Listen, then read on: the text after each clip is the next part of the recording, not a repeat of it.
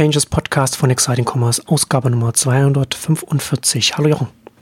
Hallo Marcel. Heute wollen wir uns mit dem Payment-Thema beschäftigen, damit, was die Payment-Anbieter im mobilen Bereich machen können, was da die Potenziale sind. Du hast dich dann auf Exciting Commerce jetzt schon ein bisschen intensiver damit beschäftigt. Äh, auch ein bisschen so ein neues Thema, dass, dass, dass du da so ein Payment reingehst, werden wir gleich da, da, darüber reden, dass nämlich Payment-Anbieter da auch im mobilen Bereich gerade da auch Optionen haben oder, oder versuchen, das auszuloten, da in Onlinehandel stärker reinzugehen, also sozusagen nach oben zu gehen, auch in der ganzen Value Chain. Und äh, damit wollen wir uns heute beschäftigen, wie wir da die Potenziale sehen. Da gehen ja unsere Meinungen durchaus auch ein klein, kleines bisschen auseinander. Ähm, aber vielleicht fangen wir mal so grund grundsätzlich an. Ganz lange fandest du ja Payment jetzt als nicht so strategisch wichtig, so entscheidend.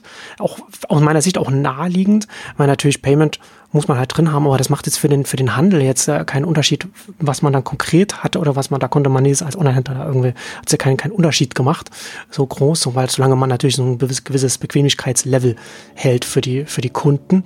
Ähm, aber jetzt hat sich aus deiner Sicht zumindest von den Potenzialen für die nächsten Jahre dreht sich so ein bisschen was. Äh, an einer Stelle hast du, äh, ich, ich, muss mal überlegen, ob ich das jetzt noch äh, aus dem Kopf noch zusammenbringe, so quasi die Frage aufgeworfen, zahlen wir da, wo wir shoppen oder werden wir künftig da shoppen, wo wir bezahlen? Also sozusagen, dass, der, dass die Payment-Anbieter maßgeblich das übernehmen, dass man da, wo man, wo man einkauft. Vielleicht kannst du grob sagen, warum du, warum du jetzt Payment auf einmal auf dem, auf dem Schirm hast und was da, was da aus deiner Sicht da die Dynamiken verändern. Bisher war Payment ja vor allen Dingen im Checkout und da ja, bin genau. ich's unspannend. Da ist es halt ein Service, den man nutzt, der ein Hygienefaktor. Genau, in, gewisser Weise austauschbar ist, ein bisschen immer unfair gegenüber den, den Anbietern. Also es gibt da unterschiedlichste Modelle und es gibt ja den Payment and Banking Podcast, die das ausführlich rauf und runter deklinieren, welche hm. Möglichkeiten und, und, und Themen es da gibt. Also spannend für die Fachleute aus E-Commerce-Sicht, ja, ist es halt ja, Teil des Checkout-Prozesses. Und das dreht sich ja jetzt gerade und da versuchen eben manche Payment-Anbieter, sind auch nicht alle, deswegen wir werden ja die rausfiltern, die, die diese Ambitionen haben, versuchen das eben zu drehen. Dadurch, dass sie ihre eigenen Apps ähm, forcieren, haben sie dann andere Möglichkeiten. Also sie wollen quasi den, den Endkundenkontakt haben und von, von da aus mhm. den, den Shopping-Prozess beeinflussen. Und das passiert bei PayPal natürlich schon länger. Das passiert extrem bei Klarna, wo man es ja auch über die, die Endkundenkampagne mitbekommt. Ob die so zielführend ist, äh, weiß ich nicht. Und ob man das alles versteht, was die da in der Werbung machen, auch nicht. Aber diese Smooth-App äh, äh, im, im Bezahlprozess ist mhm. zumindest ihr Leitmotiv. Und dann haben wir eben Ali, Alipay als, als, als Thema und andere, die da aus, aus, aus Asien reinkommen, wo das Thema weiter ist und wo man auch gesehen hat, dass jetzt ähm, WeChat mit WePay und AliExpress mit Alipay eigentlich ganz andere Modelle und Denkansätze verfolgen. Und mein großes Thema ist ja die mobile Zukunft. Hm. Und genauso wie wir eine Ausgabe gemacht haben, ähm, welche Potenziale haben Instagram, Pinterest und andere, die den Endkundenkontakt haben im E-Commerce, wenn sie ihren Checkout einführen und wenn sie dann eben versuchen, da den Prozess quasi auf den Kopf zu stellen. Ähnliches Phänomen im Payment-Bereich. Noch ein bisschen, wie soll ich sagen, diffiziler, weil Payment jetzt nicht der natürliche Weg ist, um da einzusteigen. Aber ich finde das zum Teil sehr geschickt gemacht von jetzt, wie gesagt, PayPal wird, wird wahrscheinlich werden wir hauptsächlich über PayPal sprechen, weil, weil das ist der, der, der, der spannendste Case und der, der am weitesten ist, wie sie das versuchen zu drehen und wie der Handel aufpassen muss, da nicht unter die Rede zu, zu kommen, ähm, weil es im ersten Moment ist es wirklich jetzt muss ich versuchen, dass ich ein bisschen neutrale Begriffe wähle. Ähm, Im ersten Moment ist es ja wirklich nur als, als Service, bist du da im, im, im Checkout drin und spielst eine nachrangige Rolle und dann versuchst du diese Verbindung auszunutzen, also aus, aus ähm, Payment-Sicht, mhm. ähm, um, um eben selber zum, zum äh, ja, notwendigen Service zu werden, an dem nichts mehr vorbeigeht. Also man kann das Thema noch viel weiter spannen, wenn man wirklich mal sich überlegt, mobiles Zahlen, Zahlen am Smartphone, generell, nicht nur online, sondern auch überall im, im Grunde. Da passiert ja auch viel mit, mit Apple Pay und mit allem, was, was da ähm, hochkommt. Aber ich finde eben fast spannender jetzt, dass die, die Payment-Anbieter sich anzugucken, die mit Apps arbeiten und die in diesen Apps eben neue Möglichkeiten bieten. Und ähm, ich glaube, PayPal ist da weit vorn und so ein bisschen aufgekommen oder nochmal hochgekommen ist das Thema jetzt ja, oder für mich ähm, die Ernsthaftigkeit und Relevanz, als PayPal diesen, diesen Honey-Service übernommen hat für vier Milliarden. Also mhm. die Kombination macht es eigentlich aus, dass, dass sie Honey übernehmen, den ich jetzt nicht als so per se spannend empfand, weil er nicht groß genug ist und im, im Grunde nicht relevant. Aber wenn man hört, die nehmen vier, vier Milliarden in die Hand, dann überlegt man sich ja doch, wie passt das in diese in das PayPal-Ökosystem rein. Und wenn man da mal abstrahiert, und das ist sehr interessant, äh, die, die Diskussion da allein zu verfolgen, weil alle sehr anhand von was ist Honey Now argumentieren und darzustellen versuchen, welche Möglichkeiten oder Nichtmöglichkeiten äh, hat PayPal da. Ähm, aber für mich ist eher spannend, was sind für Ersatz da vorhanden, die PayPal anders nutzen kann. Deswegen fand ich jetzt diese Entwicklung bei Venmo, ein Zahlservice, den sie zugekauft haben, der in den USA aktiv ist, sehr spannend, der mehr in äh, E-Commerce geht. Aber ich will jetzt gar nicht zu tief einsteigen, weil die Themen werden wir nochmal ähm, dann, dann ausführlicher äh, besprechen. Also das so als, als Rundumschlag. Mhm. Man sieht, es tut sich super viel. Es ist eine andere Einstellung zu, de, zu dem Thema und dadurch kann man nochmal sehr gut strategisch, und das wollen wir machen, sich überlegen, welche, welche Optionen haben diese Anbieter und wie relevant ist das für den Onlinehandel. Ja, auf jeden Fall. Die Ambitionen sind jetzt da. Ne? Gerade bei einem PayPal, seitdem es nicht mehr unter den eBay-Fittichen ist, da können sie sich natürlich strategisch auch Gedanken machen, was sie da, was sie da machen können. Und ähm, von den Ambitionen her ergibt das schon Sinn. Ich bin da, ich, ich finde das ein sehr spannendes Thema, weil es für mich gar nicht so klar ist, ob da so ein Payment-Anbieter tatsächlich so, so gute Chancen hat, da voranzukommen. So, zu, zu den Ambitionen vielleicht noch. Ich habe da vor kurzem einen sehr interessanten Artikel gelesen von ähm, Mike Ciccone, spricht man den, glaube ich, aus, ist äh, Mitgründer von Button, das wir ja auch mal vor vielen, vielen Jahren mal äh, erwähnt hatten, darüber gesprochen hatten. Der hat für Business Insider da eine Analyse dazu geschrieben und da sieht da natürlich extrem viel Potenzial, klar, weil er natürlich der Mitgründer und CEO von Button ist. Ähm, aber er macht dann in dem Zusammenhang natürlich auch ähm, den größeren Kontext auf, dass ganz viele Unternehmen, ganz viele Online-Anbieter in E-Commerce reingehen, eben weil es auch werbefinanziert nicht mehr funktioniert und so weiter. Ich hatte das äh, in, in einem Nexus Newsletter da auch mit kurz erwähnt und ich hatte da aber auch gleich ähm, da auch schon geschrieben und das ist ein bisschen so meine, meine Grundposition, dass man zwar als Payment-Anbieter da einen Fuß in der Tür hat, aber das heißt ja nicht, dass irgendjemand einem dann auch die Tür aufmacht. Ja, also zum einen braucht man natürlich dann die Händler, die einem dann auch das erlauben, die Tür aufzumachen, wie du schon sagtest, da muss man als Onlinehandel schauen. Und zum anderen müssen das auch die Endkunden auch wollen. Und das sind so zwei verschiedene Punkte, über die wir dann auch, äh, also über die Kunden kann man dann auch noch reden. Aber bei den Online-Händlern finde ich es ja schon gerade Honey und, und PayPal sehr interessant. Also es ist ein gutes Case, über das man da zum einen über die Ambitionen der Payment-Anbieter reden kann und die, und die strategischen Optionen, aber auch über die Möglichkeit, ob sie da überhaupt vorankommen können. Denn gerade nachdem PayPal Honey übernommen hatte, gab es dann auch zur, zum Weihnachtsgeschäft dann auch so eine schöne Geschichte, dass auf einmal Amazon entdeckt hat, dass Honey ein Sicherheitsrisiko ist angeblich und hat dann die US-Kunden davor gewarnt, das zu benutzen, sodass da Amazon da auch schon gleich sieht, oh nee, nee, das wollen wir jetzt eigentlich nicht, dass da in unserem Checkout dann irgendwas dann vielleicht immer künftig passiert, dass wenn unsere Kunden dann da äh, das, das benutzen, wenn das groß wird, dass sie dann da darüber dann immer eine automatische, automatischen Preisvergleich im Browser haben oder, oder im Checkout oder wie auch immer. Und da stellt sich dann natürlich dann schon noch die Frage, ne, warum soll ich als Online-Händler einen Payment-Anbieter in meinem Checkout drin haben, der mir dann beim Bezahlprozess noch einen Preisvergleich reinklatscht, den ich da gar nicht haben will. Und da kann ich ja dann auch als Onlinehändler sagen, okay, dann nehme ich das raus, weil letzten Endes ein PayPal ist zwar groß und auch etabliert, aber als, aber die Payment-Anbieter sind ja aus Endkundensicht relativ austauschbar. Es ist ja nicht so, dass ich, wenn ich jetzt alles andere an, an Bezahloptionen anbiete als Online-Händler, dass ich dann Kunden verliere, nur weil ich PayPal als einziges nicht drin habe. Also das würde funktionieren. Da können wir dann auch, dann auch darüber reden, warum zum Beispiel äh, ein Alipay mit, mit, mit den chinesischen Kunden und, und, und VPay da äh, mit den Touristen, was du auch schon angewähnt hast, da eine andere, vielleicht noch einen anderen Anlaufpunkt haben. Aber jetzt für den PayPal zum Beispiel sehe ich da eher die Gefahr, dass sie da das Kernprodukt da in Gefahr bringen. Was nicht heißt, dass das so sein muss, aber das ist ja schon so, dass, dass, dass man dann da als Payment-Anbieter dann vielleicht nicht mehr so super attraktiv ist für den Online-Händler, wenn man dem dann noch quasi das Geschäft noch streitig macht im, im Checkout selbst. Äh, und da gibt's ja dann schon so einen so einen Widerspruch zwischen den, den verschiedenen Dingen, die man dann da einem Online-Händler anbietet. Man sagt auf der einen Seite, ja, hier, ich ich, ich, ich biete dir ein bequemes Payment, äh, Checkout an. Gleichzeitig will ich aber gleichzeitig auch noch Geschäft mit deinem Kunden machen, was mit dir dann gar nichts mehr zu tun hat oder vielleicht nur entfernt zu tun hat, weil der Händler dann vielleicht auch mit irgendwelchen Gebühren dann noch verbunden ist damit oder wie auch immer. Also da ist dann schon noch die Frage, was kann so ein Payment-Anbieter überhaupt da reinbringen, ohne sein Kerngeschäft in Gefahr zu bringen? Äh, also kann ja schon sein, dass man da als Payment-Anbieter eher Richtung Services irgendetwas noch anbieten kann.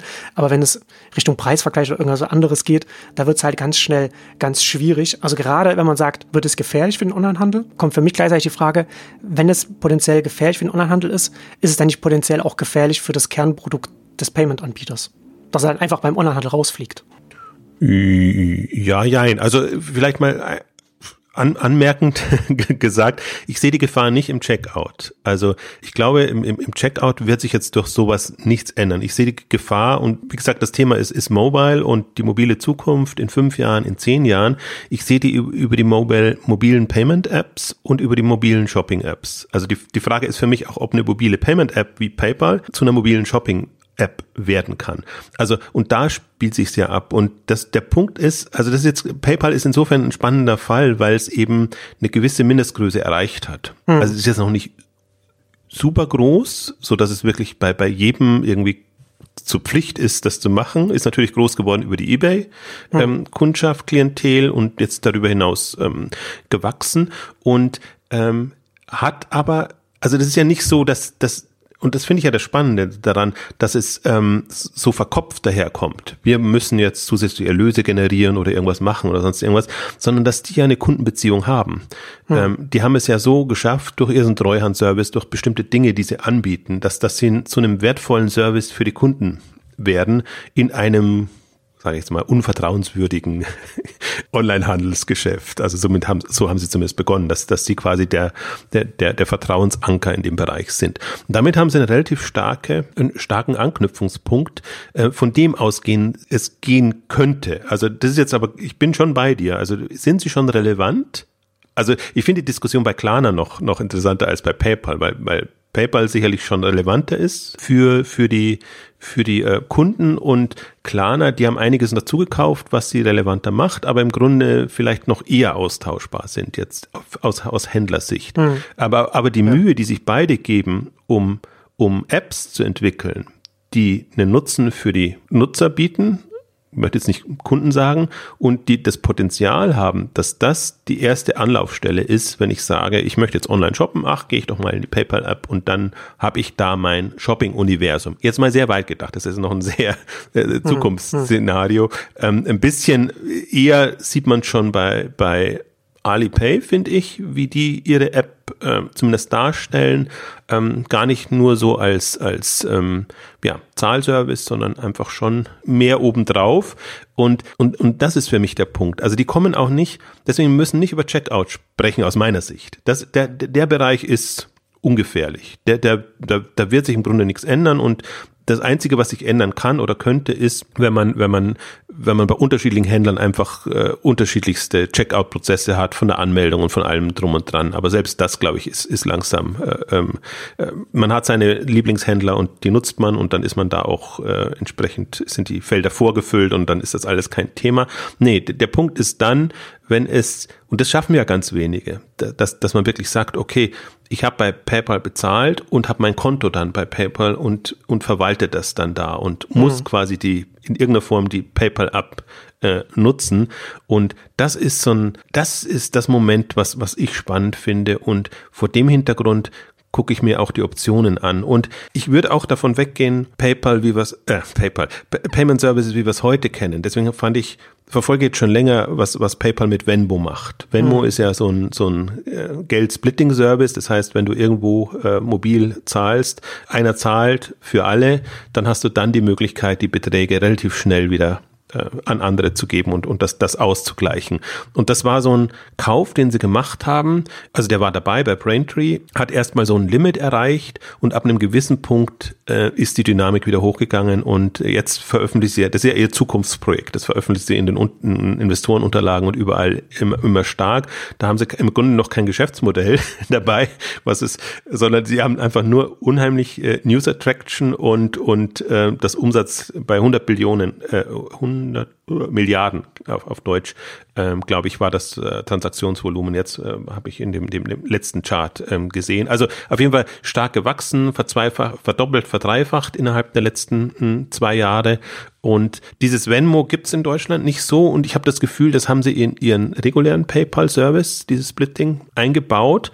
Ähm, warum auch immer, weil damit wird die Venmo-App nicht internationalisierbar, aber das, das nur am Rande. Also ich blicke hm. nicht richtig durch, sagen wir mal so. Ähm, deswegen gucke ich mir das Venmo-Thema eigentlich nur für die USA an und, und sehe da einfach, das ist noch ein zusätzlicher Anreiz, warum die Leute da reingehen. Die haben ihre Venmo-App App, die nutzen die, machen da was damit und damit hast du, kommunizieren auch damit, das, das sind ja auch das Interessante, das ist ein Social Komponente mit drin ja. durch die Interaktion, haben ihr Feed-Modell, haben da jetzt vorgestellt, wie, wie sie Händler einbinden können über, über so Sticker, die, die schön gestaltet sind, die einfach auch zum Einkauf oder zur Nutzung des entsprechenden Services, es kann ein Restaurant sein mhm. oder kann ein Handel sein, äh, motivieren. Und damit ist das nochmal ein viel stärkeres Moment. Und da kann man jetzt nicht mehr sprechen, Venmo wird nie so in dem Sinne im Checkout vorkommen, sondern Venmo ist ein anderer PayPal-Service, der aber sehr stark auf eine, auf eine enge Kundenbindung gemünzt ist. Hm. Ja, ist auch, ist auch interessantes, äh, eine, eine interessante Zusatzdienstleistung äh, oder Angebot oder eine Erweiterung für, für ein PayPal, weil das zum einen für die Endkunden etwas, was im Alltag stattfindet, dass man unter Freunden da irgendetwas, eine, eine Rechnung splitten muss, wie du gesagt hast, so, was so eins der Haupteinsatzgründe am Anfang gewesen ist, macht es bequemer, macht es einfacher, das, äh, das für die Kunden zu machen. Damit haben sie einen Grund, das zu benutzen. Und für ein PayPal ist es natürlich sehr attraktiv, so etwas, weil je mehr Transaktionen innerhalb des Systems stattfinden, desto mehr spart man ja auch an Transaktionskosten, die man sonst immer bei diesen kleinen Beträgen zwischen den, an, an die Banken dann und Kreditkartenanbieter und so weiter dann bezahlen muss, wo das Geld dann, dann, dann auf den Konten landet. Und je, je mehr innerhalb dieses Systems zirkuliert, desto mehr spart man ja dann an diesen an diesen Gebühren, also, also Paper. Also hat aus sozusagen aus zwei Gründen dann ganz sinnvoll und natürlich dann die, die Endkundenbindung natürlich auch extrem wichtig. Also, aber weiß, worauf ich nochmal, also ich würde vielleicht mal nochmal ein Gegenargument bringen oder vielleicht mich interessieren, würde mich interessieren, was da deine, deine Meinung oder deine, deine Argumente sind. Wenn wir darüber reden, also wenn wir da mit, ich finde das halt schon interessant, was, wie sich die Kernprodukte der Payment-Anbieter dann entwickeln können, aber gerade bei einem PayPal, wie weit es dann von den Accounts anher noch wachsen kann, wenn es immer stärker direkt mit Händlern konkurriert, indem es was auch immer dann auf seinen, auf seinen, in seinen Payment-Apps macht weil man letzten Endes auch sagen kann, ähm, warum hat zum Beispiel ein Amazon Pay, das 2007 gestartet ist, jetzt nicht so eine, so eine Reichweite. Also Amazon Pay sagt zwar, wir haben 10.000 Webseiten, kann man das benutzen äh, weltweit, aber es ist jetzt nicht keine Erfolgsgeschichte, Amazon Pay. Und ich glaube, dass es maßgeblich damit zusammenhängt, dass es eben von Amazon ist, von einem Marktplatz, der oder einem, und einem Händler, der eben mit Händlern konkurriert und es da nicht sinnvoll ist, für einen anderen Online-Händler da einen Amazon Pay reinzunehmen. Wenn wir jetzt sagen würden, jetzt ein PayPal oder weiß ich nicht, jetzt gerade auch bei einem, bei einem Alipay oder wie auch immer, je stärker die mit ihren anderen Angeboten dann auch konkurrieren, desto weniger attraktiv werden sie ja auch als Payment-Dienstleister für, jetzt nicht für alles, aber gerade auch für, für Online-Händler.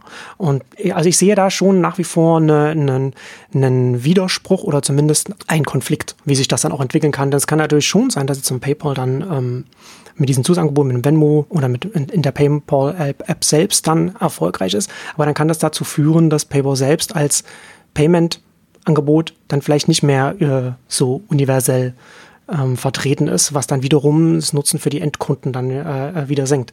Da ist halt, also ist letzten Endes ist, stellt sich dann jetzt die Frage, wie attraktiv ist man und wie etabliert ist man am Markt, damit so etwas passieren kann, damit es, damit es äh, auch eine, eine Gefahr sein kann oder damit es eine Begrenzung des, des Potenzials ist, um es vielleicht so auszudrücken.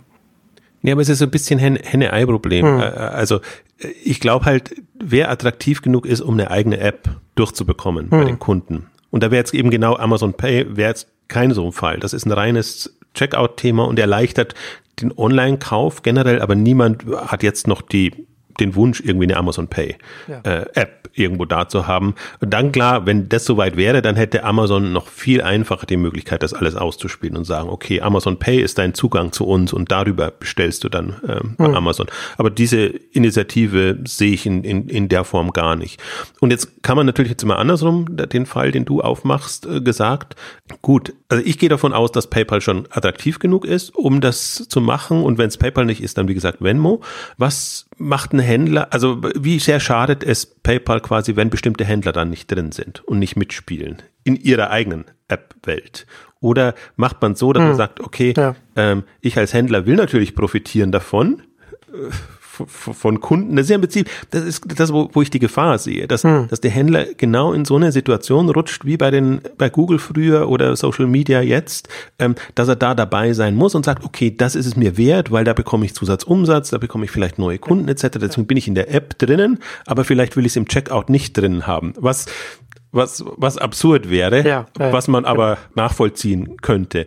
Und deswegen glaube ich, sind das schon zwei, zwei unterschiedliche Themen nochmal. Und so wie ich meinen, in Anführungszeichen, Handel kenne, äh, ist der dann schon immer verführbar, dass man sagt, okay, ich muss da sein, wo die Kunden sind, ist ja immer dann die schöne Ausrede aus meiner Sicht und, und sich dann auf solche Sachen einlässt und einfach nicht bedenkt oder das ist, das ist einfach self-fulfilling, dass, dass, dass, dass man dann was groß macht, was einem schadet, aber eben keine Idee hat, was könnte man oder müsste man dem entgegensetzen, damit man nicht in diesen Zugzwang kommt. Ähm, das ist für mich auch, deswegen ist es auch das Thema spannend, das jetzt zu diskutieren und nicht in fünf Jahren, wenn dann alle Weichen gestellt sind und man dann dasteht und sagt, oh, jetzt haben wir noch, äh, jetzt haben wir nicht nur GAFA, sondern haben wir, was weiß ich, wie die, wie die Payment-Kürzel dann irgendwie heißen, KP, irgendwas, dann immer länger, ja. Klarna Payment, Alibaba, Alipay. Das ist der Punkt. Und ich sehe, ich würde sogar noch ein bisschen weitergehen und sagen, es sind nicht nur die, die Payment-Anbieter, sondern ich habe es an anderen, wir haben ja schon mal Mobile-Ausgaben auch gemacht, ähnliche die ich im, im Mobile-Kontext als Gefahr für den Online-Handel hm. sind. Für mich fällt da auch ein Payback rein, wenn ich mir die Payback-Strategie angucke, hm. über Loyalty, Punkte sammeln etc. alles. Die versuchen partout jetzt als, als Mobile-Player Mobile Player zu werden. Also de facto sind sie es, weil die Payback-App, wenn du Punkte sammelst, ladest du dir runter und haben ja schon alles versucht, so als eben auch Payment Provider dann in die Richtung zu gehen. Jetzt versuchen sie es äh, im mobilen Bereich die Apps für die Händler, im Wesentlichen die stationären Händler zu mhm. machen und äh, eigentlich eine zunehmende Relevanz zu haben im, im, im Kundenverständnis und damit auch eine Macht. Und die anderen, die da noch reinfallen, äh, sind eben die Starbucks, McDonalds etc., äh, also Apps, die du häufig nutzt, und, und die dann die Möglichkeit hätten, also ich glaube nicht, dass die so weit sind, aber im Prinzip hätten sie das Potenzial, auch da Services und, und Partner zu integrieren und für den, für den Kunden viel, viel relevantere Themen äh, anzubieten. Also momentan läuft ja alles im Prinzip noch sehr, sehr flach auf Basis von Gutscheinen, irgendwelchen Partneraktionen oder, oder sonstigen Geschichten. Also keine volle Integration in, in dem Sinne. Aber das ist für mich so, das ist der Anfang hm. in Klammern vom Ende oder der Anfang dieser, dieser Entwicklung, die, die, die kommen könnte. Und ich gestehe ja ein, das ist eine hypothetische Diskussion, die wir im Wesentlichen da führen. Die, die Frage für mich ist, wenn wir in 2025 sprechen oder 2030, ähm, wie, wie sieht da die Shoppingwelt aus? Wer sind relevante Player? Und also ich, ich habe stark das Gefühl und deswegen ist auch, also das wird, das ist, das ist ein bisschen immer schwierig, wenn ich jetzt Mobile propagiere, der lange gesagt hat, Mobile ist noch nicht relevant so in, in dem Sinne und das, was Mobile passiert, ist auch nicht spannend. Ähm, jetzt ist für mich die Situation insofern anders, als ich sage, die Kunden sind da. Und mit, was mich auch noch so irritiert, oder die Nutzer sind da, was mich auch so irritiert, ist, das an Millennials, Generation Z oder wem auch immer festzumachen, sondern ich glaube, es gibt eine, wenn ich jetzt mal ganz plump formulierte mobile Generation und die ist altersübergreifend, sind einfach mobile Nutzer, die sind entweder jung und so geprägt oder sie sind, wie soll ich sagen, nicht so wohlhabend, ha haben eben keine Laptops oder sonst irgendwas, sondern sind voll im, im, im, im mobilen Modus und damit Kunden und Ansprechpartner. Also man hat ein sehr, also das wäre jetzt die Wish-Klientel zum Beispiel, ein sehr breites Spektrum an, an Leuten, die man altersübergreifend über das Smartphone jetzt anspricht. Und das ist für mich der Unterschied. Und deswegen hm. ist es auch nicht immer so ein, ich finde, die Mobile-Diskussion war sehr lange eine, so eine iPhone-Diskussion. Und ein iPhone können sich halt nur bestimmte Leute leisten. Und natürlich ist das in der Tech-Branche extrem beliebt und populär. Ähm, aber jetzt ist das einfach so verbreitet und so in der Marktdurchdringung so groß, ähm, dass eigentlich jetzt die Konzepte kommen müssen, die diese Zielgruppen abholen und ihnen Services bieten. Hm. Und im Handel passiert nichts. Deswegen guckt man halt so ein bisschen, wer sind die anderen Kandidaten, die das nutzen. Ja.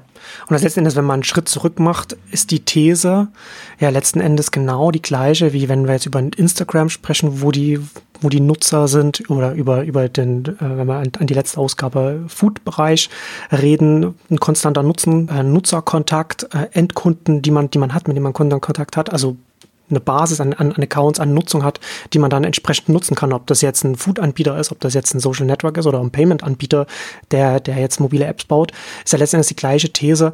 Man hat den Endkundenzugang und man kann den, man kann den jetzt ausbauen und könnte dann entsprechend mit diesem, mit diesem Nachfragesog dann auch die andere Seite, dann die Händler, die Verkäufer dann entsprechend dann darauf ziehen und dann etwas groß werden lassen, was dann Marktplatz ähnlich dann äh, entsprechend dann Teil von des, des Marktes dann übernimmt alle, die diese Relevanz hinbekommen und die diesen engen Kundenkontakt haben, sind potenziell gefährlich. Deswegen möchte ich noch nicht sagen, dass, dass das dass das auch so passieren mag, weil es ist nicht einfach für Branchenfremde und auch ein Payment-Anbieter ist ein Branchenfremder im, im Vergleich zum Handel, ähm, den Sprung zu machen. Ich finde, bei, bei Social Media ist es eben noch schwieriger. Deswegen finde ich immer so erstaunt dann doch, wie da schon angenommen wird, dass die das schaffen werden. Also für mich ist die Chance, sage ich jetzt mal, 20, 30 Prozent ja, die würde ich da höher äh, schätzen, weil da ja schon die, da hatten wir ja schon drüber geredet, da sind die Marken, sind ja schon da, da ist ja, da ist ja schon der Bedarf da und da wird es dann einfach auf technischer Seite dann gelöst mit einer Shopify-Integration und da muss dann das Instagram selbst dann ja gar nicht so viel an Kompetenzen neu aufbauen. Also natürlich muss man da, können sie auch viel falsch machen, aber da muss nicht mehr, da muss nicht mehr so viel passieren. Da, also da, da bin ich, da, äh, das sehe ich da schon sehr anders von den Erfolgsaussichten. Okay, also da bin ich noch ein bisschen skeptisch, weil, weil, weil für mich das, das Umfeld noch nicht so passt. Mhm. Also die müssen sich dann schon sehr hinbewegen in Richtung, wir sind die neue, muss ja nicht Shopping-Quelle sein, sondern Inspirationsquelle für, für Produkte und alles drum und dran. Aber das sind sie ja schon. Das muss ja alles nur noch reibungsloser werden und das und mit der Integration des Ökosystems Shopify und so weiter passiert das ja gerade.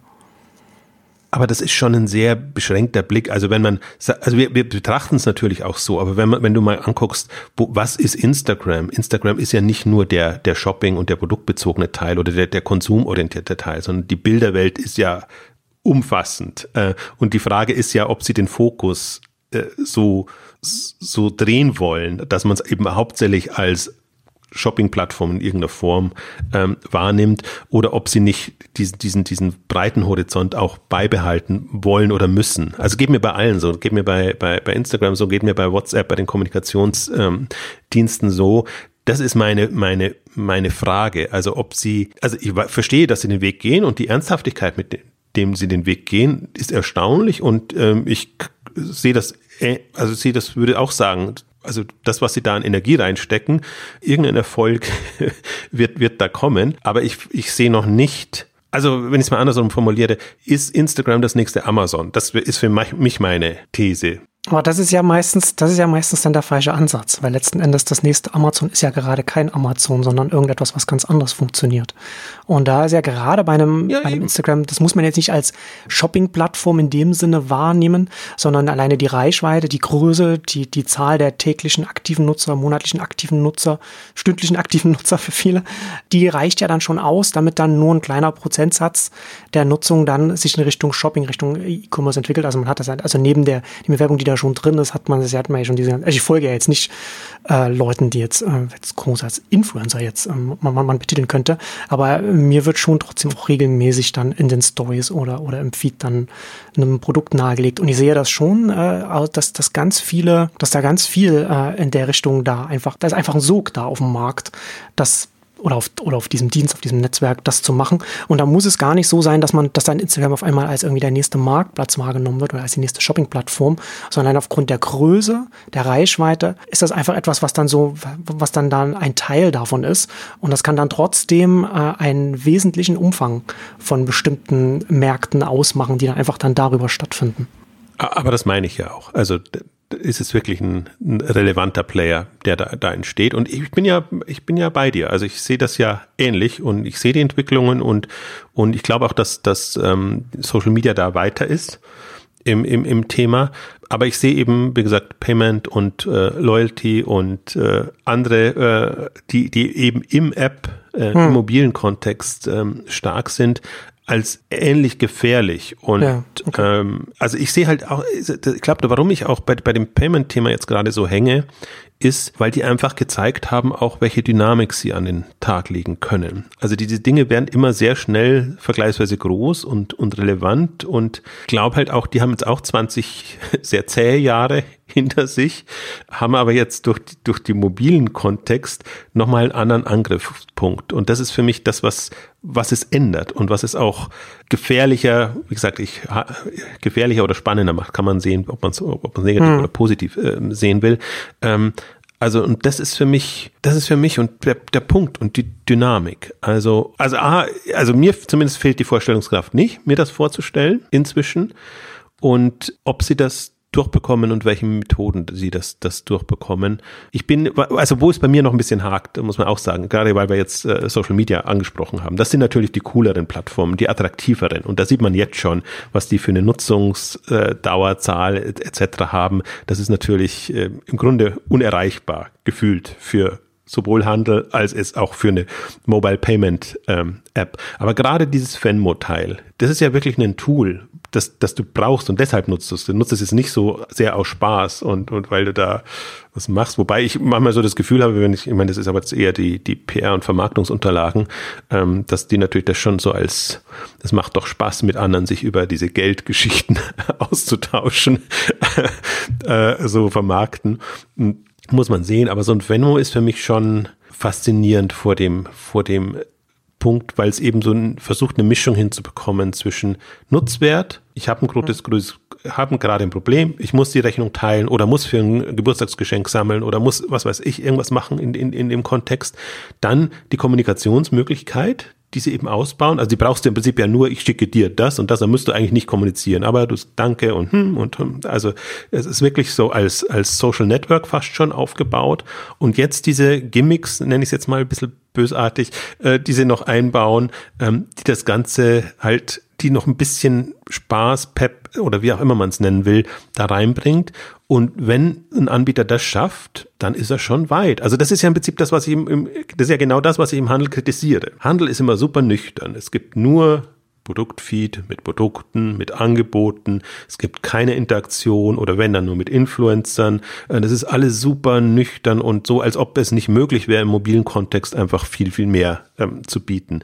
Und vor dem Hintergrund ist das auch ein bisschen für mich auch nochmal als Inspirationspunkt gedacht, ähm, sich da einfach Gedanken zu machen, wie kann ich und ich muss umdenken. Also es ist nicht so, dass ich mit meinem bestehenden, also wie es immer so schön halt mit Bordmitteln, jetzt auf einmal eine, eine coole, eine coole Shopping-App oder eine coole Mobile-App hinbekomme, sondern ich muss umdenken und muss mir Gedanken machen, wie ich das, wie ich das drehe, wie ich das andere anders mache. Also zum Beispiel einen kleinen Schwenk nur, ähm, was ich sehr spannend fand, bei, bei wir haben jetzt die More Meetups, More Mobile Meetups äh, regelmäßig in unterschiedlichen Städten ähm, beim Auftakt in München. Äh, wenn du einfach nochmal siehst, wie, wie Keller Sports seine Keller Smiles App macht, die komplett unabhängig ist von dem, was, was sie haben.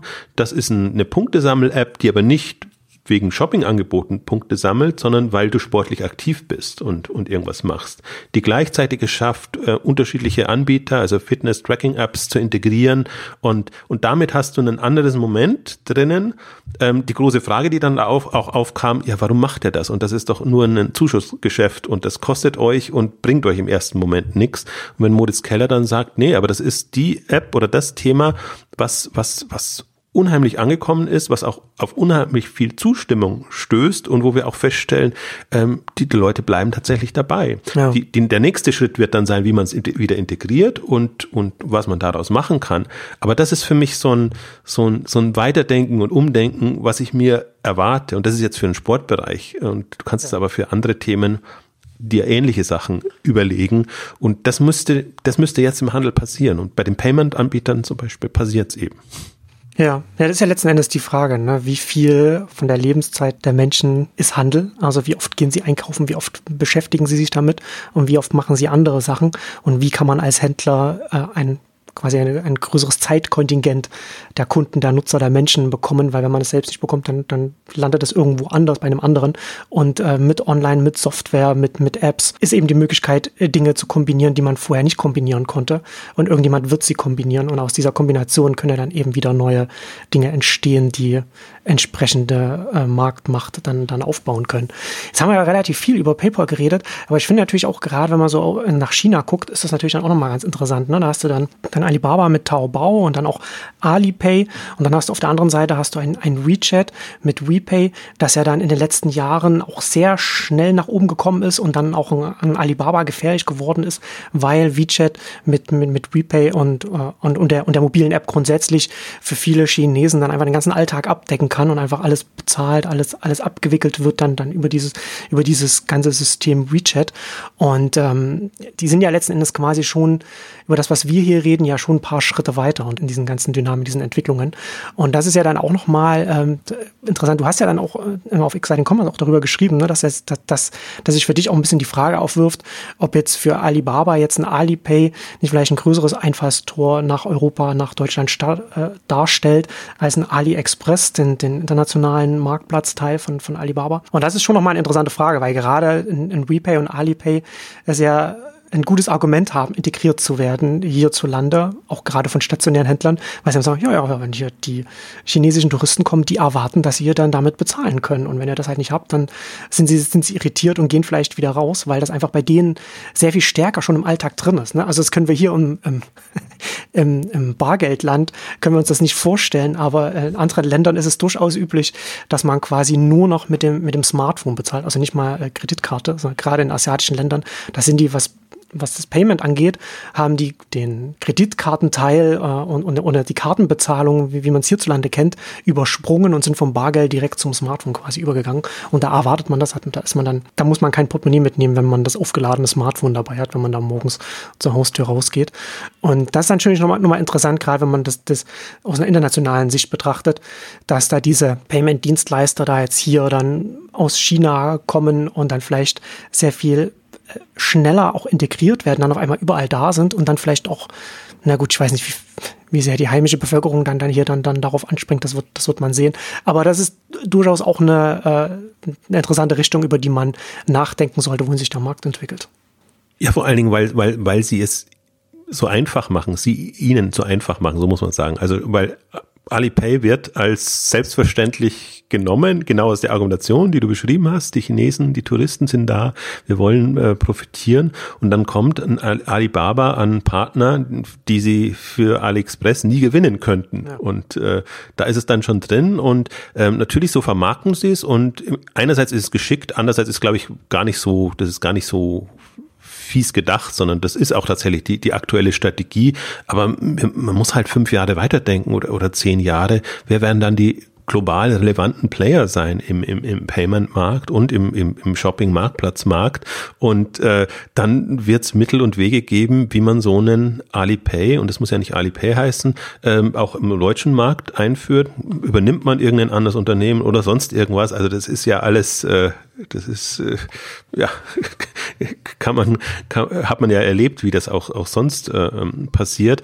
Äh, also ich finde, eine gewisse Unbedarftheit ist, ist da da in, in, in dem Markt und man lässt da Player rein, die man so normalerweise, vor denen man immer warnen würde. Also ich, hm. die Diskussion ist so, für mich ist so irritierend, gegen Amazon, da fällt einem alles Mögliche ein, warum man nicht mit Amazon sich verbündet und warum man das alles nicht macht. Alibaba, nur weil es in China einen Marktplatz betreibt, ist man da bereit, drauf zu gehen und das zu machen und, und um die chinesische Bevölkerung zu verkaufen, wobei es strategisch genau dasselbe Fall ist. Also nur halt, weil man da nicht vertreten ist, aber dieselben Pro- und Gegenargumente und gleichzeitig hier lässt man Alipay rein. Und ergänzend zu dem, was du schon gesagt hast, zu dem ganzen Payment-Thema oder in, in China und in asiatischen Märkten, ist auch dieses Thema Super-App, das Super-App-Konzept da schon viel bewährter. Also, dass man es gewohnt ist, innerhalb der App dann wieder unterschiedlichste Services zu haben und eventuell Services, also das ist ja wirklich ein, ein Netzwerk-Ökosystem.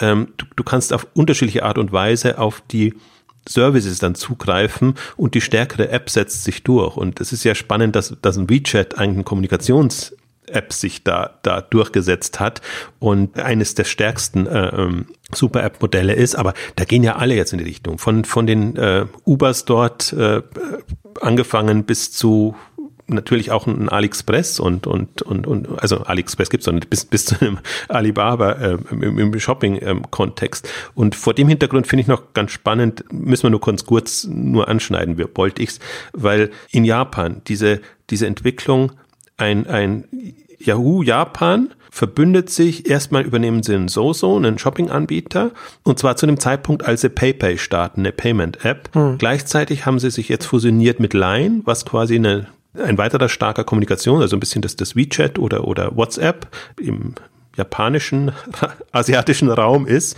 Ähm, aber das Denkansatz ist ja genau derselbe. Wir sehen, dass, dass ein WeChat in China stark ist, diese Services integriert hat und wir versuchen sowas, ist ein bisschen verkopftes Modell, aber man kann es ja mal versuchen, für Japan zu bauen, wo ein Rakuten vergleichsweise stark ist, wo wir dem aber was entgegensetzen müssen, weil wir uns mit dem bisherigen Yahoo, Yahoo Shopping und was es alles gab, einfach nicht weiterkommen oder das nicht in die mobile Welt zu transportieren können und auch nicht so hinbekommen, ähm, dass es einfach von der, von der Nutzer, äh, von der Nutzungshäufigkeit und von, von allem äh, groß genug ist ist. Also und da sieht man, das fasziniert mich so, weil, weil das im Prinzip total unabhängige Player waren. Hm. Also Softbank ist irgendwie an allen ein bisschen beteiligt, deswegen macht es aus deren Sicht strategisch Sinn, aber jetzt im Grunde alles unabhängige, durchaus relevante Player, die dann zum jetzigen Zeitpunkt versuchen, das Thema nochmal neu zu denken und wirklich quasi so sich für die nächste, sage jetzt mal nächste Jahrzehnt oder die nächste Welle zu rüsten, eben mit dem Hinterkopf mit dem, was, was in China passiert ist.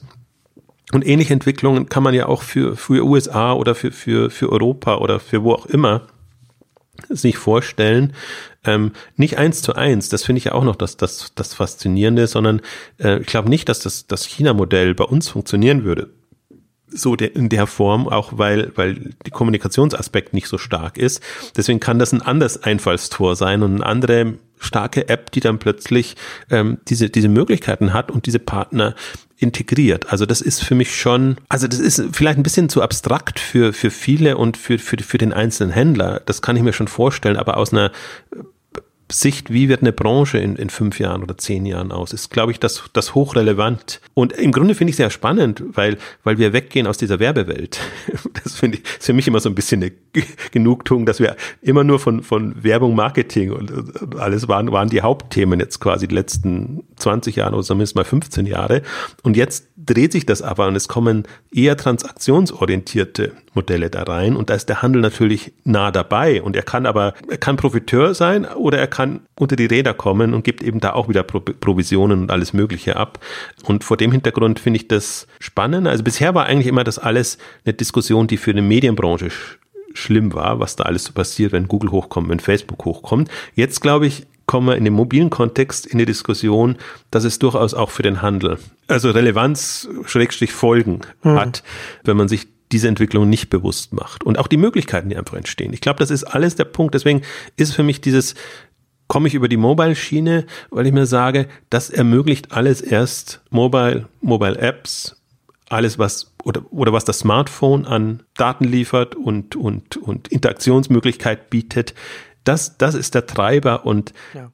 für den Handel ist es immer noch, es ist ein mobiler Kanal jetzt plötzlich da. Also das ist total, unter Wert. Also das ist, das ist, es ist, ist schlimm, wenn das, wenn das Verständnis so ist, weil dann, dann muss man sich um alle bestehenden Online-Player Sorgen machen, wenn, wenn die das nicht erkennen, dass sie sich da komplett drehen und umdenken müssen. Ja kommt letztendlich immer wieder auf das Selbstverständnis hinaus, wenn man sich als Unternehmen wahrnimmt und was man, was man sein will. Und wenn man sich eben nur als ganz klassisch im Handel tätig als Händler sieht, dann sieht man dann die entsprechenden Optionen nicht, die sich auf einmal einem bieten, im, gerade im mobilen Sektor, was man da machen kann, wie du schon jetzt gerade mit dem sozialen Aspekt bei Venmo schon angesprochen hast, was dann ja letztendlich erstmal ein erster Schritt ist, ein Einfallsturm ist, um, um dann was aufzubauen, was dann das Potenzial hat, größer zu werden. Ja, ich, tatsächlich ist es interessant, darüber nachzudenken, was so ein, so, so ein Paypal, wenn es äh, ganz viele Services aggregiert in einer App. Muss jetzt nicht zwingend wie eine Super-App werden, wie ein WeChat, aber in so eine Richtung gehend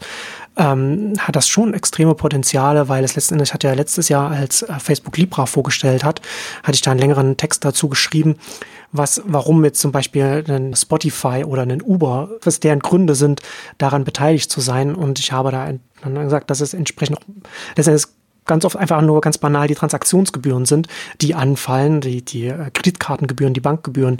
Wenn man die einspart, gerade wenn man im Micromobility-Bereich, was so Scooter äh, und, und Bikesharing angeht, wo man in, in den kleinen Beträgen äh, arbeitet, ein, zwei, drei, vier Euro, da macht das einen, einen großen Teil aus dessen, was, was man dann abgibt. Wenn man das irgendwie reduzieren kann, dann macht das einen extrem großen Unterschied im Geschäftsmodell sofort. Und es ist letztendlich bei einem PayPal, wie ich vorhin schon sagte, oder einem, einem Payment-Anbieter äh, letztendlich ähnlich.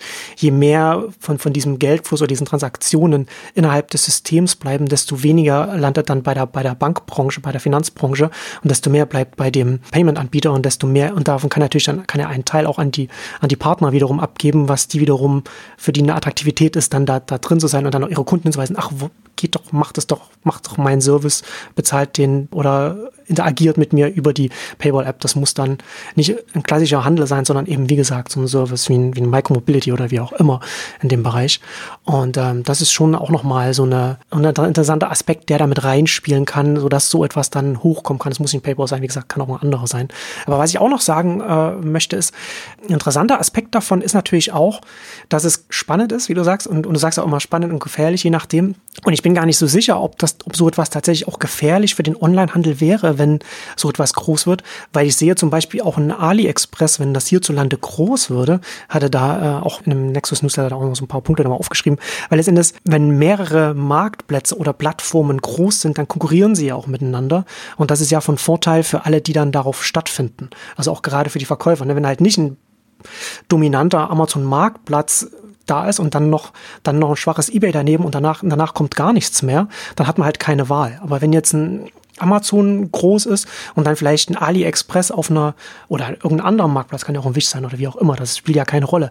Muss nicht auf Augenhöhe sein, aber auf relevanter Höhe ist und dann daneben vielleicht zusätzlich noch ein Payment-Anbieter wie ein PayPal auch noch auf einer relevanten Höhe ist, dann verändert das sofort die Dynamiken im Markt, in der Branche. Das muss also deswegen nicht zwingend in Anführungszeichen gefährlich sein für den Onlinehandel, wenn dann die hochkommen, sondern im, im Gegensatz kann das eine ganz andere Dynamik auf der Plattform-Marktplatzebene entwickeln.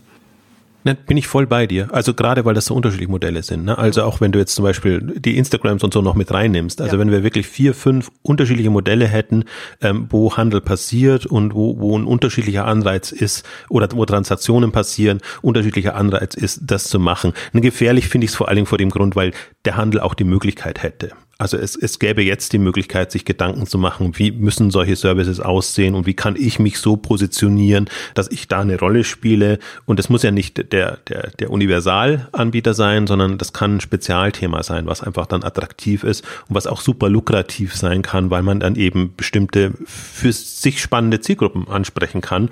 Deswegen ist das für mich jetzt nicht per se nur ein Thema, was jetzt wieder die eben Amazons, Ebays und, und, und PayPals oder so die ganz großen interessieren muss, sondern dadurch, dass es für mich ein, ein, ein Denkansatz ist und so, du hast es angesprochen, das Selbstverständnis äh, ist, ist quasi der Punkt, welche Rolle spiele ich künftig in dieser mobilen Online-Shopping-Welt mhm. ähm, als, als, als Händler oder als Anbieter und das, das muss passieren und da darf man sich halt nicht so, also ich hoffe, dass der Onlinehandel nicht ähnlich naiv agiert wie der stationäre Handel im Vergleich zum, zum Online-Kontext, darf man nicht sagen, wir wissen, wie online geht und wir haben es ja jetzt in den letzten 20 Jahren gezeigt und wir sind jetzt in eine Größenordnung gekommen und jetzt sind wir endlich durch und jetzt lasst uns auch in Ruhe, jetzt wollen wir unser Geschäft so weiter betreiben, dass es geht. Ähm, das, das ist genau die Gefahr, die ich sehe, dass, dass jetzt dieser Umschwung oder dieser Umbruch passiert und auch passieren kann, weil eben alle, alle Faktoren, alle Kriterien erfüllt sind. Und jetzt ist noch Zeit, sich dazu Gedanken zu machen und, und, und sich das das zu überlegen, in, in ein paar Jahren wird sich rauskristallisieren, was denn die relevanten Player sind. Und wir haben es in einer anderen Aus Mobile-Ausgabe schon mal gesagt, also du bist ja auch ein Freund von sozusagen, es, es ist dauernd Transformation ja. angesagt. Ja. Äh, das heißt, wir sehen ja schon, dass dann kommen die, die, die, die Voice-Services und kommen, kommen andere Themen oder noch stärker integrierte Themen. Das muss dann nicht mehr im, dann sprechen wir nicht mehr rein von, von der Mobile-App-Welt, was ohnehin ein, ja, faszinierendes Modell ist, weil es so auf Smartphone bezogen ist. Ähm, also das, es, es geht ja weiter und, und im Grunde, ich weiß gar nicht, ob ich das schon als Kür bezeichnen soll, aber es, es, es, es wird immer wie soll ich sagen, ausgefeilter und, und, und spezialisierter und man kommt immer weiter weg von dieser klassischen, einfachen, strukturierten Handelsdenke. Ähm, also das ist immer noch eine Kompetenz, Einkauf, Verkauf, Produkte günstig zu sourcen, Sortimente zu finden und all das, wenn man das als Kernhandelskompetenz versteht, das ist das wird nicht weggehen in, in, in der Form. Aber die Kundenansprache, das Verkaufen und wie man das unter die Leute bekommt, das wird sich extrem wandeln und dann, dann ist man halt dann muss man seine Rolle definieren. Ist man eher der, der produktnah agiert und, und die Ströme kanalisiert und da, da gut ist? Oder ist man der, und da ist ja immer der Hebel einfach der größere, der, der verkaufen kann, der, der nah an den Kunden dran ist, der die Kundenbindung hinbekommt mhm. oder Mobile Engagement, Custom Engagement. Engagement ist ja eigentlich momentan so das, das Wort, das man dafür verwenden äh, will. Und ich glaube, was wenn man es noch mal ein bisschen zurückgeht, was, was für Kompetenzen fehlen dem Handel? Er muss in irgendeiner Form diese, dieses Social Element hinbekommen, was ein wesentlicher Treiber ist, äh, weil sonst bist du immer nur also wenn du Bedarf hast, nutzt du so etwas. Mhm. Aber in irgendeiner Form muss, muss eine Kommunikationskomponente äh, hinbekommen. Ähm, natürlich ein Mobile-Verständnis in, in dem Sinne, welche, welche Möglichkeiten es da hat. Also das sind schon, und, und er muss einfach dieses, dieses Verkaufen besser hinbekommen. Es, es geht nicht darum, ich habe Produkte im Shop und habe den Checkout. Und meinetwegen jetzt auch, haben wir ja das andere Thema ja durchaus auch, äh, ich kann gut liefern oder habe die Lieferprozesse im, im, im Griff. Auch alles relevant aber alles nachrangig relevant. Deswegen ist, ist für mich dieses, ja, nennen wir es Interface oder Kundenzugang oder wie auch immer man es man, man's bezeichnet, ist so ein, so ein wichtiges Thema, also sollte so ein wichtiges Thema gerade sein, weil so viel möglich ist und so wenig passiert. Formulieren wir es mal so, so platt. Und das Schlimme ist ja, deswegen kann man es immer so schlecht deutlich machen, weil über etwas, was nicht passiert, wird ja auch nicht geschrieben und es ist hm. kein Thema in ja. der Branche und keinerlei Relevanz.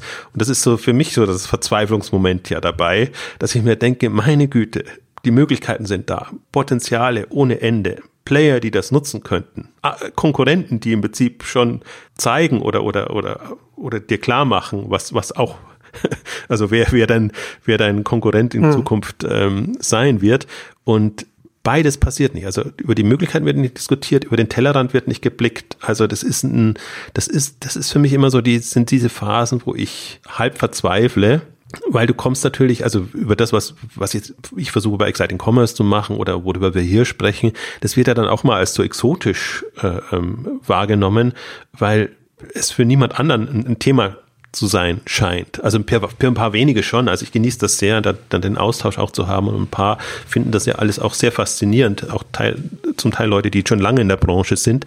Aber nicht, nicht, dass die, dass, dass die Gesamtbranche das, das für relevant hält. Und ja, das, aber das ist die, das ist, ich finde, das ist immer die, die Herausforderung. Also wenn wir einen Fachjournalismus hätten, der nicht nur PR-Meldungen wiederkäut und ver verbreitet, das ist so die, und wenn nicht das als relevante Branchentrends, finde ich immer so faszinierend, wenn die, wenn die Branchentrends äh, daran festgemacht werden, was sind die Themen, über die am meisten berichtet wird und wo, worüber es am meisten Pressemitteilungen gibt, ja, ja. ist irgendwie so super irritierend, sondern im Grunde müssten deine Kriterien ja schon andere sein. Du siehst ja, wo es also ich finde, man sieht, wo es Nachholbedarf gibt. Und da müssen wir jetzt gar nicht in Richtung Zukunftsstrategie und alles sprechen. Man sieht ja auch, dass, wo hakt's in der Logistik, wo hakt's äh, auf der Webseite, wo hakt's im Immobilien. Also es gibt ja so viele Themen, die, die überhaupt noch nicht in Ordnung sind und wo man froh sein kann, dass es überhaupt so funktioniert, wie es jetzt funktioniert. Also das könnte man alles thematisieren und muss man nicht, muss man nicht destruktiv machen, sondern kann man konstruktiv machen. Es gibt jetzt die und die Optionen. Äh, so könnte man besser werden. So bekommt man Themen hin. Und das ist eigentlich immer nur ja, eine Optimierung der Suboptima, die, die letztendlich passiert. Mhm. Man sucht sich Probleme und versucht die zu lösen, ohne dass man über den Teller dann blickt und guckt, wie könnte man auch neue Wege ähm, gehen und, und damit eigentlich das, das, das Grundproblem auch, auch lösen. Also das als kleinen Schwenk. Ich weiß, das ist wieder so ein äh, da, da sich rumzubeklagen. Aber das ist das Grunddilemma, in dem man, dem man steckt und äh, wo bei mir auch immer dann die, wie soll ich sagen, ich, der Geduldsfaden reißt ab einem gewissen Punkt, dass ich sage, okay, wenn es jemand anders macht, dann muss man das halt irgendwie so machen und setzt die natürlich dann immer in die Nesseln. Ja, ich würde, ich würde in dem Zusammenhang nochmal auf unsere Jobs to be done Ausgabe hinweisen. Die, äh, das ist ein ganz guter äh, Weg, um da so das Eigenverständnis als Unternehmen zu hinterfragen und vielleicht neu zu positionieren und da auch um was, was, welche Bedeutung hat man beim Kunden und wie kann man die, wie kann die vielleicht größer werden oder wie kann man näher am Kunden dran sein damit. Gut, guter Punkt, guter Hinweis. Ja, also wo, wo, wo stehen wir oder was zum, zum bisschen Resümee zu ziehen? Also das ist natürlich jetzt ein Thema, was sehr, wie soll ich sagen, wir, wir, wir schweben im hypothetischen Raum, sage ich jetzt mal. Ähm, wir sehen im Prinzip, so, was, was machen die, die Payment-Anbieter gerade? Man kann sich vorstellen, wo das hinführt. Vielleicht möchte ich zu abschließend nochmal kurz auf, auf den Aspekt äh, an, reinkommen, äh, ans, den Aspekt ansprechen im, im Paper-Kontext, diese Honey-Übernahme. Also hm. Venmo haben wir ja ausführlich gesprochen. Das finde ich den relevanteren Service, weil er eben Social drin hat, weil er wirklich auch einen Nutzwert hat und weil sie versuchen, das quasi in der Interaktion zu pushen, so dass das wirklich super relevant wird. Und für mich ist dann der Punkt, jetzt haben sie ein Honey übernommen, was eben als Preisvergleich da ist, was im Prinzip äh, ja, die Kontakte zu den Händlern hat in einer anderen Form, was über Provisionen funktioniert und ähm, was ihnen aber die Möglichkeit bietet, diese Daten und Themen auch zu integrieren in hm. Venmo zum Beispiel. Finde find ich den spannendsten Ansatz. Das fand ich so irritierend. Du hast das Beispiel ja genannt, dass, dass Amazon da aufgeschreckt wird, wo ich mir denke, das ist, glaube ich, gar nicht der Punkt, warum PayPal Honey übernommen hat und dass, dass Amazon dem jetzt schaden könnte. Ja, aber ich fand es eine interessante Reaktion von Amazon dann in dem Zusammenhang. Ja, Absolut, aber es ist, es ist echt, das hätte ich von jedem anderen erwartet, aber nicht, nicht, nicht von, von Amazon, äh, weil ich glaube, das ist wahrscheinlich das nachrangigste Thema, was, was man da hat. Aber wenn man sich jetzt mal vorstellt, also die, die haben quasi die ganzen Daten und, und können dir günstige Angebote machen, die können dir einfach nochmal andere Services, auch in dem Kontext, wo du ja schon am Geld, bist ja quasi in der Geldbörse drin des, des Kunden. Und das muss nicht, äh, ich finde auch, es sind auch fiese Möglichkeiten vorstellbar, wo du da wirklich sagst, okay, hast du dir das genau überlegt, ob du das bei dem Händler bestellen willst? Und willst du wirklich soll man das nicht wieder rückgängig machen, weil da gibt's das Produkt nämlich äh, um einiges günstiger. Also so fies muss man gar nicht denken, wäre auch, auch, auch möglich, aber allein Angebote zu haben und ähm, über Gutscheine zu arbeiten, über was auch immer zu arbeiten, also alles, was halt in dem Segment äh, bewährt ist. Und ich weiß nicht, warum die vier Milliarden wert waren, also ob die Technologie so gut ist oder ob die irgendein noch ein Geheimprojekt haben, was, was die dann so relevant macht.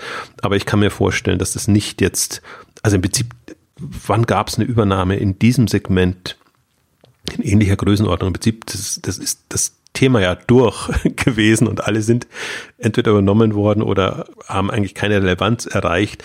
Also deswegen bin ich da jetzt auch nochmal gespannt, was, was da an, an neuen Services und Themen kommt. Und man hat es ja auch zum Beispiel bei Venmo wurden nicht als Venmo übernommen, sondern als Braintree übernommen. Und das hm. Venmo war ein kleines Thema irgendwo, was dann jetzt einfach die, diese extrem hohe Relevanz für PayPal gewonnen hat. Also so ein bisschen stelle ich mir das da auch vor und ähm, deswegen finde ich das interessant. Aus einem anderen Punkt finde ich es noch interessant, wenn man sich mal die, die Übernahmehistorie von PayPal anguckt in den letzten Jahren im Vergleich zu eBay zum Beispiel. Also ich habe jetzt den Namen leider nicht präsent, aber sie haben noch einen Payment-Anbieter aus, aus, aus Skandinavien übernommen gehabt. Sie haben eine Fülle an, an, an Geschichten übernommen. Also sie haben auch noch andere Services. Es ist nicht nur PayPal und Venmo, sondern es gibt noch, ob das nicht Zoom hieß, habe ich jetzt auch nicht, ich habe es jetzt nicht auswendig gelernt, deswegen bin jetzt im Payment-Thema in der äh, Tiefe auch, auch nicht drin. Aber man muss sich PayPal nicht nur als PayPal vorstellen, sondern PayPal als Mix oder, oder, oder Portfolio an hm. Payment vielleicht auch irgendwann Shopping-Anwendungen. Also ich kann mir eben jetzt vorstellen, dass das aus Honey Shopping-Anwendungen entstehen. Und ich bin mir so, bin sogar skeptisch, ob Honey als eigene App oder als eigener Service überleben wird, sondern das kann gut in, in, in die anderen aufgehen. Und da finde ich halt, also vor dem Hintergrund, glaube ich, kann man schon auf PayPal achten was die da machen. Und du hast es ja auch angedeutet, die haben einfach jetzt den vollen Fokus auf diese Themen. Die sind nicht mehr abgelenkt durch, durch eBay. Die kaufen auch kein Magento mehr dazu oder was, was auch immer sie schon mal ähm, hatten. Ähm, also das ist für mich und sind einfach so lang am Markt und so stark da präsent, ähm, dass das wirklich zumindest im Westen, in der westlichen Welt einer der Treiber ähm, sein könnte und, und, und werden könnte. Andere sind jetzt auch an die Börse gegangen im, im Payment-Bereich, die sind aber eher klassisch unterwegs und ansonsten hat man ja die ähm, chinesischen und die asiatischen Anbieter. Also ich bin mir jetzt auch gespannt, ob äh, Alipay läuft ja unter Ant Financial, ob die den Börsengang noch machen und sich abspalten. Also dann haben wir da auch einen relevanten Player nochmal, der in derselben Liga spielt. Also ich würde da ein bisschen unterscheiden. Ich würde Klarna da noch mit reinnehmen, haben wir jetzt gar nicht so viel gesprochen. Ähm, aber die machen sich auch sehr viel Gedanken und, und haben einfach, also haben das auch vor drei, vier Jahren schon vorgestellt, diesen, diesen Seamless Checkout, also dass du mhm. gar nicht mehr, du kaufst das einfach und irgendwann befasst du dich dann damit, was du eigentlich alles bezahlen musst. Also die haben das komplett entkoppelt ähm, und, und haben natürlich dann auch nochmal einen anderen, ein anderes Moment da drin. Einerseits verführerisch, andererseits gefährlich, aber das ist eine, auch im mobilen Kontext einfach nochmal eine, eine, eine andere Möglichkeit, die sie da aufzeigen.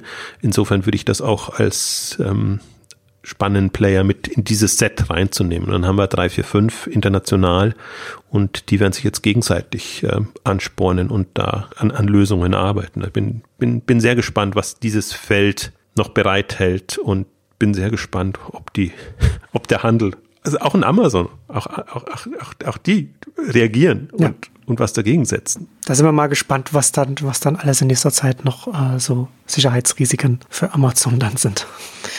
Vielleicht, ja, vielleicht kommt ja auch mal ein Amazon unter Druck. Das wäre, würde den ein oder anderen in der Branche ja gar nicht so, so, so ungern sehen. Äh, also das muss schon, äh, also Amazon kommt da sicherlich wieder raus und ähm, ist natürlich bei anderen Themen schon ein, zwei Schritte weiter, aber also wir haben die Diskussion. Also Amazon, also dieses Peak Amazon-Thema im Handelskontext, im Marktplatzkontext nicht, aber eben im Kundenzugang und im Mobile ist Amazon äh, angreifbar über solche Player.